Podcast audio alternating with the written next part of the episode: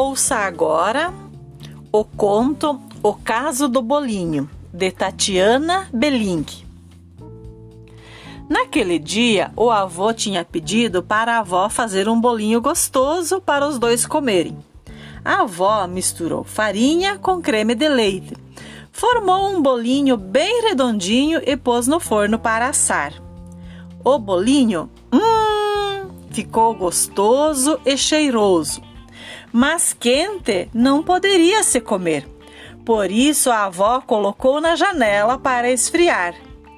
Com aquela brisa da tarde, a maravilha do mundo pela frente, tantas coisas para descobrir e viver, o bolinho decidiu usar a esperteza e rolou para fora da bandeja. Rolou e rolou, mas logo encontrou a lebre, que o farejou pelo bom gosto. Bolinho, bolinho, eu vou comer você.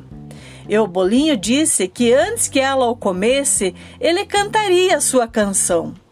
Eu sou um bolinho redondo e fofinho, de creme recheado, na manteiga assado.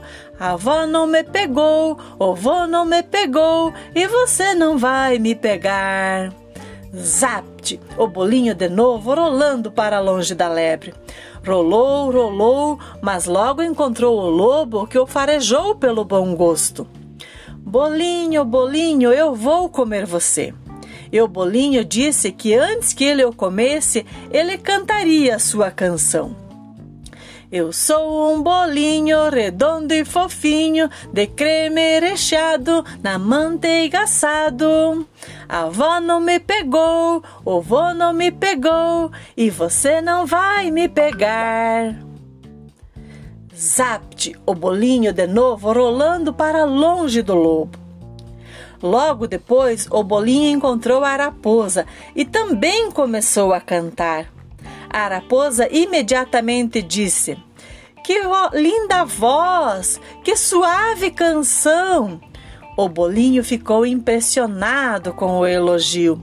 A raposa continuou: Pena que sou quase surda, mal posso ouvir. Por que você não pula aqui no meu focinho para cantar, senhor Bolinho? O Bolinho, muito esperto, mas também muito vaidoso, pulou.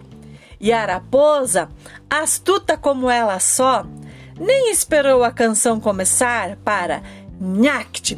A raposa comeu o bolinho e acabou com a fome que roncava na sua barriguinha.